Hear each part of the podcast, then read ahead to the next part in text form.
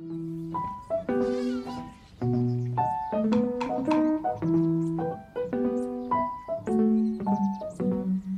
postman thinks I killed my mama in the night, but she's just all curled up in a coconut, a coconut, a coconut, a coconut. future, future, future, future, future, future, future.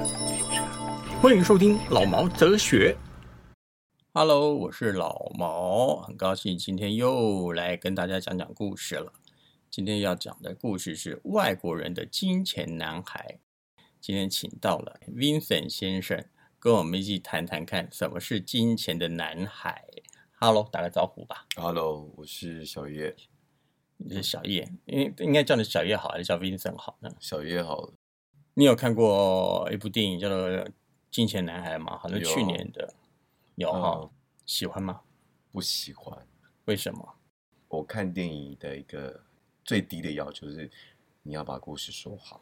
我觉得他讲的很支离破碎，他连最主要的主线其实都讲的不是那么的清楚。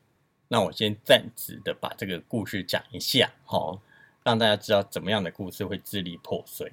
好，其实这个故事呢，它主要是在讲一个 Money Boy 啊，他因本来电影里面就叫 Money Boy，他讲一个大陆上的 Money Boy 离乡背景，从乡下到大都市出卖肉体去赚钱，然后所产生的一个故事。当然，一开始的时候，他也是呃乡下人，去了都市以后受到另外一个照顾，然后再来就是另外他一个同乡也从乡下到了呃到了大都市找他，嗯他也要去做 Money Boy。我觉得是个蛮匪夷所思的故事啦，哈。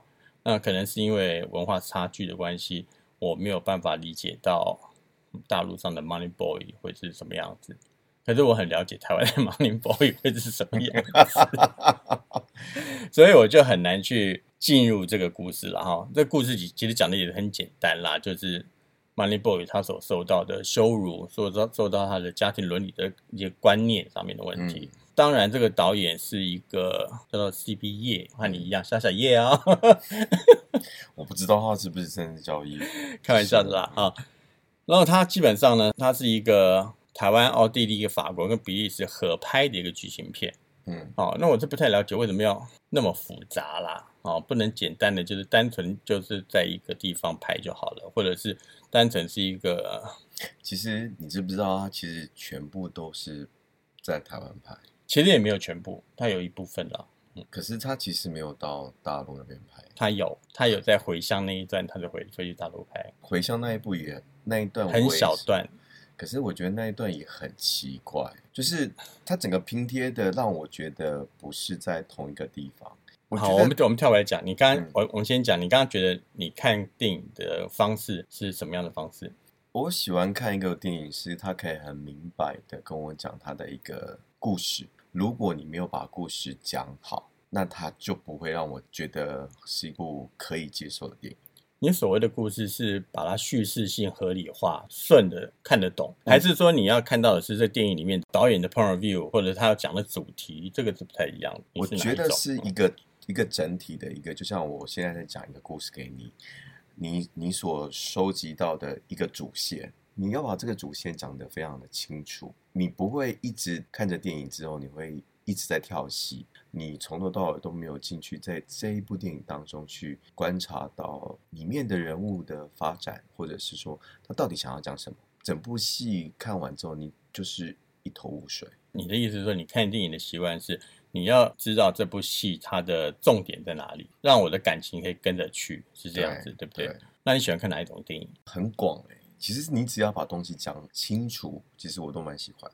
像有些是那种意识形态的电影，然后比较小众的，比较偏向于冷门的，比较也影我也会喜欢。视觉视觉上的这种的，电影本来就是用镜头来讲故事，嗯，对，只是你怎么去剪接它，让它变成这个不是我的我我的意思是说，视觉效果跟讲故事的方式，我觉得可能是不太一样。像有些电影，像欧洲他们就分得很清楚，就是它是属于小众的艺术电影，或者属于属于视觉系的，比较文人派的，就是嗯完全在讲感情的那种的。嗯，跟讲演员的情绪那种，那我觉得这两种可能不太一样啦。可是，就算你讲一个演员的情绪，或者是说它只是一个我们讲的一个小小众的一个剧场，它其实都会贩卖一个很主要的一个故事。那就是他要说什么，对不对？对嗯，这个才是他的重点。但是嗯，就是这部戏，其实我很难去 get 到，他是想要讲他对旧爱的那一份亏欠，还是说回到家庭里面，谁回到家庭？柯震东回到家庭之后所受到的羞辱。他最主要，我觉得他是在讲一个从乡下到一个大城市他的改变。你说人的改变，对，他有怎么改变？就是他从原本对于大城市的幻想，然后对于生活或者是对家人钱带给这个人的改变，其实他的重点就是金钱嘛。基本上来说，未必一定要用 Money Boy，想小妓女也可以嘛。当然，这部戏其实是要讲说钱对于人的改变是什么。你可能迫于说，哦，我必须要用这样的方式来资助我背后的家庭。这个钱对于每个人的价值在哪里？它所带给你的改变是什么？为这个钱，你可以牺牲到什么样的程度？可是他后他也是有有感情线在里面，他也是喜欢了其他的男生呐、我觉得柯震东倒是没有很清楚讲，但是我只知道对于他的刚带进去这个圈子的那一个人，最后那个人结婚了嘛，回去在面对他的时候的那种感觉，甚至他老婆对他讲的那些话，啊，我觉得你是说柯对柯震东讲的话吗？还是对他老婆柯震东？柯震东老婆，柯震东没有老婆啊，不是，我是讲说他刚认识的那个，就是白羽凡嘛，对林、嗯林哲熙演的那个、林哲熙演的哦，演的那一部那个角色，就是他最后其实结婚了，然后也有对啊，打断腿了嘛。对，嘿，也就是说，到底金钱跟感情是不是可以画上等号？这是我很疑问的一个问题。有从他老婆的口中当中，其实林哲熙喜欢的还最后喜欢的其实还是柯震东。呃，他必须从柯震东带给他的伤害，无论是身体或者是心理上，重新再回到一个他认为是一个正确的社会价值观，在大陆认为的社会价值观，重新再回到他这个生活当中。我觉得比较讽刺的一点是说，这个故事如果是这一条线，我觉得他可以讲得很好，但是他却用很多的旁线，但是却没有把这个主线顾得很好。林则徐只是出现了前面跟后面，中间他其实是完全的空白，所以我完全 get 不到说这个林哲熙对他的感情到底是怎么样的感情。他可能就是真的很喜欢他，呃，中间空白的那一段，我会完全的不知道这个人在他生命的价值当中是存在哪一种价值。基本上来说，我也没有很喜欢这个电影啦，因为我也看不懂他在讲什么。他常一直让我出戏的，除了演员每一个都不同，有台湾的，有大陆的，然后有一些乡下的这样。再来就是他场景让我一直跳戏。我觉得他真的很厉害的，就是他能从一个镜头上面，然后转个弯，从那个什么深圳，然后或者是哪里啦，不晓得，转过来就可以到台北。我不认识就算了，还是那我认识，就在那个和平就和平东路、和平东的那道个加油站那边穿那个对桥。，可是他嗯其实是把台北当做深圳，你知道吗？我知道啊，我知道。那所以我做这部电影并不是给台湾人看的电影，它是一个合拍片，然后它基本上是外外国人为主的，它基本上它是给外国人看。外国人并不知道台湾有这个地方，他觉得嗯，这可能就是深深圳吧。可能是因因为疫情的关系，所以他其实那是因为经费的关系，哦，据听说了哈，Google 上面说的，我是不晓得了哈。然后再来就是在台湾这边，他找到投资方，投资方又可以帮他找到谁来帮他演，来撑出这个场面，好找到柯震东这样。那我觉得这等等的原因，如果你既然已经找到柯震东要拍的话，那我是觉得你就应该要全部重拍，不该那么的省。你前面拍跟柯震东回乡下那种一大堆莫名其妙的人在吃饭，在讲那个啊，有大陆的，有台湾的，有什么的？那你现在柯震东的定义是在哪里？我就不懂了。他到底是台湾人还是大陆人还是什么人？那其实就是大陆人啊。他从头到尾都其实都在讲大陆的故事，是，可是问题是柯震东抄的是台湾狗而已呀、那没有办法啊，因为他要请柯震东。其实我觉得最重要的是，柯震东要去演一个大陆人这件事情，对很多台湾人来讲，其实是一个很困难的一件事情，因为你要调整你说话的方式，呃，口气跟腔调都要去注。就我一直嗯我一直讲，一个好的演员基本上要注意的，并不是在于你会不会演，演谁都会演，而在于你要怎么去进入那个角色，去抓到角色的精神。比如说你演的大陆人，你就必须要有大陆人那那种味道出来。其实我觉得柯震东唯一可惜的地方，他没有把他这个角色的话演出来。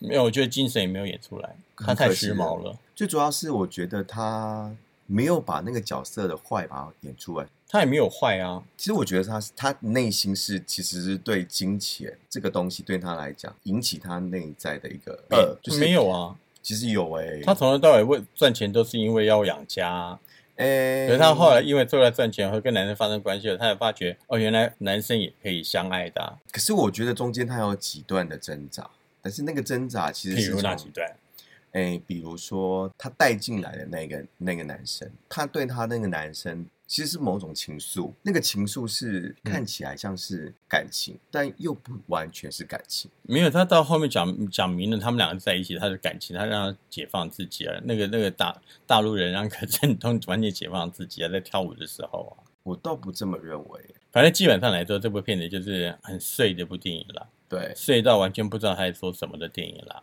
因为他主题没有很清楚的讲出来嘛，是是这个意思嘛，对不对？然后演员也演的不好嘛，老实讲是的，您其实演的我觉得还 OK 的，就是黄登辉艾姆个提钱啊，刚刚冲康你啊，啊，那可是有什么就是关系？这哪需要演啊？你给我一百万，我也会演啊。可是他就演的比柯震东生生动啊！你的焦点不会在柯震东，我的焦点，跟他对戏的时候，你会明显的注意到的其实是黄登辉。对，我是觉得我完全没有，我完全放空，我不知道他们在干嘛。两个人演都好尴尬，一点都不自然。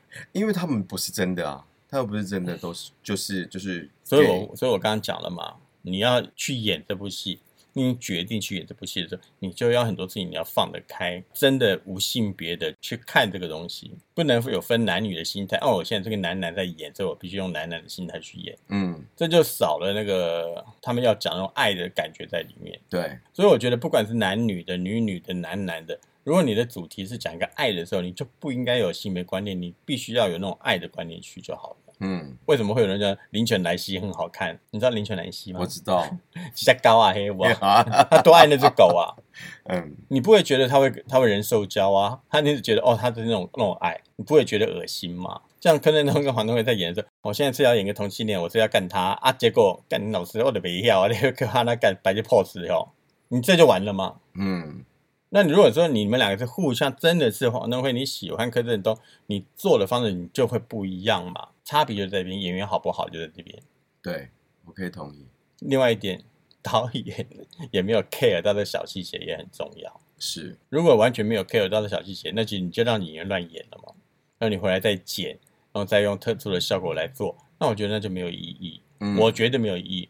我一直觉得一部好的电影不在于后期做的多好，而在于你前期拍的时候你设定的有多清楚。而且我觉得他连剧本最重要的都是用拼凑。我觉得这部戏其实最大的一个缺点是，他做的填填调并不够，也就是说，他其实没有真的很了解说大陆那一个有关于 Money Boys 就是这个行业的真的一个架构在哪个地方。是在哪个地方？你给他讲那个，你很有，我没有做你很有经验调哦。我没有做填调、啊，你是亲身旅行吧？没有，并没有。我觉得一个好的导演或者是一个好的剧可以产生是，他前期做了很多的工作，比如说，呃，你必须要去做很多的填调。这个特殊的行业有一个相当的认知，然后对于他们的呃食物链当中，到底呃从中他们可以获取什么？呃，两个人交换的彼此的是一个金钱，还是某一种感情的交换？我觉得基本上填调这种事情对我来说，哈、嗯我是觉得不可以做准，你只可以把填调当做是一般普遍性的看法。嗯可真正的看法在于你导演怎么去拍，你要拍什么东西，你要讲什么东西，你要非常清楚。可是你的你的填调只在于，比如像我们讲华灯初上好了，华灯初上，如果我今天我我是导演，我要去做填调的话，我只会填到当时那个年代发生的状况，他们的行为模式会是什么样。我不会说，因为他们讲说哦那时候的感情会是怎么样，我就认为我认定的感情是跟他们一样的。我不会，我只会觉得我要切入的是哪一个点去看。其实我讲的不是说，呃，我讲的填调是很最基本的，就是说，Money Boys 这个这个以金钱为主的一个架构，一系列的来讲，就是他可能开的就是一个妓院，那妓院当中它有很多的呃不同的阶层啊，你可能是靠着你的美色或其他的某种的呃情感贩卖。我觉得他没有做好一个是呃对于这个行业的认知，他们的食物链的关系是什么？他没有告诉我，所以我很难去切入说从从他们这个行业的架构当中去怎么样去贩卖这个感情，到最后他自己为什么会去喜欢？对于带他进来的那个人。从感情的铺陈到最后对他的亏欠，甚至到最后他重逢去面对带给大家这么多冲击的一个人哦，他都没有交代清楚，所以我就一直一直在出戏，一部戏就就就就这样，就觉得非常的失望。他可以拍好这部戏的，他为什么没拍好？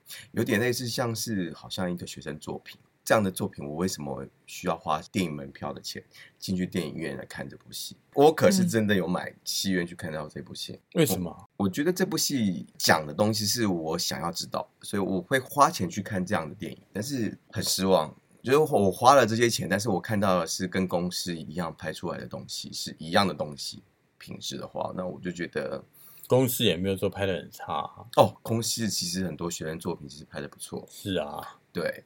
但是我的意思是说，他可能比他的资本来的大，但是他拍给我的就是这样的感觉，那我会很失望。我觉得这一部戏另外一个可以看得出来，导演蛮委屈的地方是，他是受钱于几个不同的 producer，嗯，他所有的方式都被 producer 控制住了，所以变成他就连这部片子剪出来都是按照 producer 的方式来剪，没有，我觉得未必有按照导演的方式来剪，因为我觉得因为剪的太碎了，我所谓太碎的情感太碎了。反倒是反过来变成是觉得大家觉得有卖点的地方跑出跑出来，有卖点的地方跑出来，可是就没有把那种感情线给持续的稳定的再让它成长，所以就要造成这部片支离破碎。这是因为有制片控制的关系，台湾、奥地利、法国、比利时。你的意思是说，它它有很多国家对的 point of view 加进去，所以它变得需要迎合三个国家的。口味。四个国家，四个国家的口味的一个，而且那四个国家是因为那四个 producer 的关系哦，所以这导所以这部电影基本上没有导演的东西在里面，他导演的东西只有一个而已，他是 Money Boy 产生了一段历程，嗯，就这样子，就是导演东西，其他我觉得好像是导演是拍拍啊，你们要给你们要给你这样子，如果今天我是导演，我也会这样子，可是我会这样子，前提下是我必须会抓住我要的东西，嗯。你要怎么改可以，可是我中心线我一定不会改。剪辑也是他吧？哇塞！我觉得应该剪辑也是导演本身。我都已经懒懒得追究下去了。嗯，看到我就已经懒得再往再细究它里面发生什么事情。只是我看到大概这样子。嗯，所以基本上一个导演来说的话，他要掌握的并不是在于他能控制多少东西，而在于他知不知道他自己要拍什么东西，要讲什么事情，然后他对自己。我同样是合资的，为什么侯孝贤导法国片《红色气球》却会是那么的好看？这是我觉得很好奇的，还是还是因为侯孝贤的关系？侯孝贤的关系。OK，好，Producer 他他卖的是卖侯孝贤，他没有卖他股市，没有卖电影，也就是侯孝贤在欧洲的影响力。你不你不能讲说是他的影响力，而只在于这部片他要卖什么？OK，他现在那红气球来说，他就要卖侯孝贤跟那个 Julia 呃 Julia。No no bad 还是怎么？那个女的，他既然要卖这两个，这两个都在，这两个都 OK 的状况下的话，producer 他就不会讲什么话，他不会去管你片子好或不好。只有美国式的方式才会监制最大来改你的片子。那像这个是新导演，他当然会觉得没有信心，因为你们的制片都在那边，监制都卡在前面。那我要靠你们，那他就会没有信心，他就会把自己给不见了。他既是新导演，他就要拍出一个属于他自己风格的电影。这真的不是你了解的。你知道，有的很多电影状况，并不是我们所知道这样导演最大，不是出钱的最大哦。那有些压力不在于拍的好不好，而在于。你能不能把人做的好不好？尤其在台湾，非常非常是这样子的事情。你再多好都没有用，只要你不会做人，你就是没有没有办法的。台湾还有一个最大的问题就是导演最大，这一定的啊，因为没有导演不是最大。你一部电影如果只是当导演，你没有其他人的话，你是成不了一个电影。哎，这这个我同意，但是就是我们讲的导演论嘛，跟一个电影分工论嘛。以美国电影来讲，他讲的其实是一个电影分工。所以导演最主要的，他要讲的东西是他自己的风格，比如洛南或者是其他导演，他们要讲的其实是他们自己对于叙事的风格是什么样，他会很清楚的表达出来。那其他的部分呢，是交由其他的专业来表达。那那不是那不就和我刚刚讲的一样吗？对，就是这这这个叫做电影分工，但是以台湾的环境来讲，它其实是一个导演主义者，也就是说，导演不论他必须要 take care 的东西其实很多，比如说光线、剪接、演员、情绪，以及我怎么样去讲这个故事。对，还有他他必须要做的东西是很多的。那相对来讲，对于创作者来讲，这这无非是一个比较好的一个方式。就是导演基本上来说，你讲的事情呢，跟我讲的事情是一样的，只是你把它想的多了一点。我的认为，是导演不是最大的原因，是导演有的时候你要相信专业，你要知道你要什么东西就好，你要怎么样的故事，你要怎么样的重点，你要怎么样来表达，你要怎么样的叙事方式，这是导演应该要做的。可是问题是，你不相信专业的时候，你不相信摄影师，你不相信灯光师，你不相信什么，你都要插手的时候，你只会把自己自己东西搞成四不像。为什么？因为你不知道别人是怎么去做到这些东西的。我所谓的导演最大，是因为现在台湾导演是觉得我要什么，我要什么，我要什么，他要了以后又觉得不，你给我的不是我要的，你要什么你要讲清楚，不然的话你就很难去。大家来分工来做，帮你做到这件事情，只会累死你自己，累死你自己的时候，然后很多时候你就会更紧张，造成更大的压力，而造成你的你你的片子出来之后会达不到你要的效果。这我可以理解。如果说今天你请了李李平冰，嗯，我相信侯孝贤跟李平冰沟通，他绝对不会说哦我要什么我要什么，你灯光怎么打，镜头要怎么样，他绝对不会。嗯，他那个跟斌哥讲，哎，斌哥。我现在我想要一个什么样子的对什么样的感觉？那你明明就会 test 给他，哎，你看是不是这样子？所以他不他不会跟你讲说，他现在我要一颗长长镜头。基本上一个导演不会做 我要什么样子的镜头，我要什么？他会讲我现在重点在你脸上，嗯，我要把情绪表达出来。你可你可以去用一个特写或者大特写，嗯，或者是用不要骗他，就是不要移动他，让他把戏演完这样，或者是在拍的时候。兵哥可能觉得哦，这个这个镜头是最好的，我不要动了。那导演说不行，你要动，你要动，你要动。你动的话，那演员的戏肯定也跑掉了。嗯，可以理解。你懂的意思吗？那所以有人就说要相信专业，他他的判断。哦，哈，那不能是因为你是导演，我说要什么就是什么。那可是问题是，如果说你可以负这个责任。比如说，我跟你合作了很多次的一种默契。可是你今天请了这个人来，你就要相信人家。我我相信李平平跟侯孝贤应该合作很多次，所以他们之间建立起的那个默契，我觉得现在台湾其实，在拍电影其实是比较像是一个很小很小的一个，就是我们讲的公班。好，以建筑建筑业来讲，就是公班。我用固定的呃 producer team 来做一个呃比较属于台湾电影工工业出来的东西。对，我觉得现在台湾电影其实是比较像是这样子，啊，这班人他们也很熟，那合作起来，当然我可以不用不用用太多的说明，我大概就可以 get 到导演到底要的是什么。我相信应该是这样。基本上来说是属于你这个人适不适合这个导演。如果你不适合这个导演的时候，你这个导演这个人再大牌，导演都不需要去用他，因为真的就不是你的痛。嗯。你会造成彼此的压力，彼此的那种推挤撞击而已。除非你今天也是一个你要这个撞击，你要出来一个火新的火花，我不要我以前的东西了。像侯孝贤那时候拍《再见南国》的时候，他也是因为他不想要拍他以前那种很人文的东西啊，他想要去有一些特殊的年轻的东西的，可是没有想到他不适合他，他拍不出那个火花，他就不要了。后来他还是转回来，他拍回他自己喜欢的东西才是。对他来说才是比较好的，应该是说他熟悉的一个叙事风格，对他来讲可能是比较舒服的方式，而不需要觉得一个他完全不懂的一个领域，然后尝试去发展它，反而会变得他讲不清楚这个东西。我觉得这就是盲点嘛。嗯，一个 很多导演都会有这个盲点，觉得我为什么做不到，我为什么看不透？这个跟四肢愈合刚好相反。四肢愈合是觉得我就只会拍这个，我就专门拍这个就好。同意。你不觉得四肢愈合所有的作品都是大部分都是相类似的吗？可是他在讲日本中下阶级的故事，他有讲韩国荒荒谬的东西。不荒谬啊！我我讲的荒谬是讲他这个呃社会问题造成呃彼此之间情感的一种荒谬。呃，我的意外爸爸，我们该我提的是这部电影，所以他其实我讲的是一种。因为这个现社会现象造成一种情感的一个荒谬感，就是我养了这么长的一嗯这么久的的男孩子，我其实对他产生一种某种感情上的依赖，可是他不是我亲生的。我讲的是荒谬感是这个东西。他其实我我我知道他喜欢表达的东西是，无论是韩国或者是日本的那种中下阶级，然后产生的社会问题，产生一个呃社会冲击之后的一种情感的表达方式。那我觉得他也把这个东西说得很好。基本上我只是觉得四之愈合他不是拍的荒谬不荒谬，因为他所接触的东东西跟我们所想的东西是不相同的，是我们生活上没有的。嗯可是他去看到的，我觉得那那不是没有发生的过的，可是在事实现实社会里面是发生的，只是我们没有去看到这个这个东西而已。比如说，我最喜欢他的那个无人知晓的夏天，这个基本上对我们来说，我觉得很荒谬啊，就你想的荒谬，不可能的事情，可是真真正就是因为有真实的事情改变的。哦，了解了。所以那个我觉得那不是荒谬的问题，而在于你对你的生活到底有多少的注意。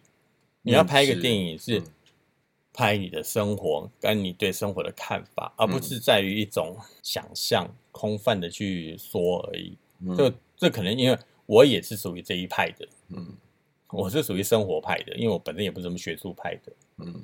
所以我就比较偏向于这一派，所以我可以看到四之愈合的这一块而已。嗯。我就不是研讨他怎么样。那如果要研讨研讨那个呃岩井俊二就好了，嗯。燕尾蝶啊，然后那种那些情书啊那种，那那种东西不是像情书那个就好不好看好看，可是对我来说，我就觉得那就是一部电影，嗯，就是一个故事，它嗯不会 touch 到我的原因在于它对我来说是一个想象空间，不是一个真实。但它提供的某种你对于美感或者是一种向往的一个追求啊。所以那是电影，对，那所以所以每个人讲故事方式不一样。可是像《四之愈合》那种，对我来说是一个生活上的记录、情感上的记录，嗯比较人文化的。嗯，可是对。对岩井俊二来说，他对我来说，他属属于这种说唯美派的电影电影电影方向，可以理解，这是不一样的，对我来说是不相同。可同样，我觉得我们讲岩井俊二好了，就岩井俊二其实最近帮呃中国也拍了一部片子，就是周迅演的那一部。嗯那其实我觉得他的风格就很强烈。你好之华吗，对，你好，之华，对，呃，其实我蛮喜欢的。对，其其实这部戏《你好，之华》，无论是演技作品，就是我讲的说，他其实是他会给你很一连串很完整的情感，然后你从头看到尾，你会很满足。但是有些片，就像《Money Boys》，它缺少的是他把这个感情拆的太碎了，所以我没有办法从他当这部当今获得我想要的东西。我没有很满足的走出电影院，然后觉得哦，这部戏真的带给我一个美妙的下午。没有，可是你不是说他有一些吸引你地方让你想看吗？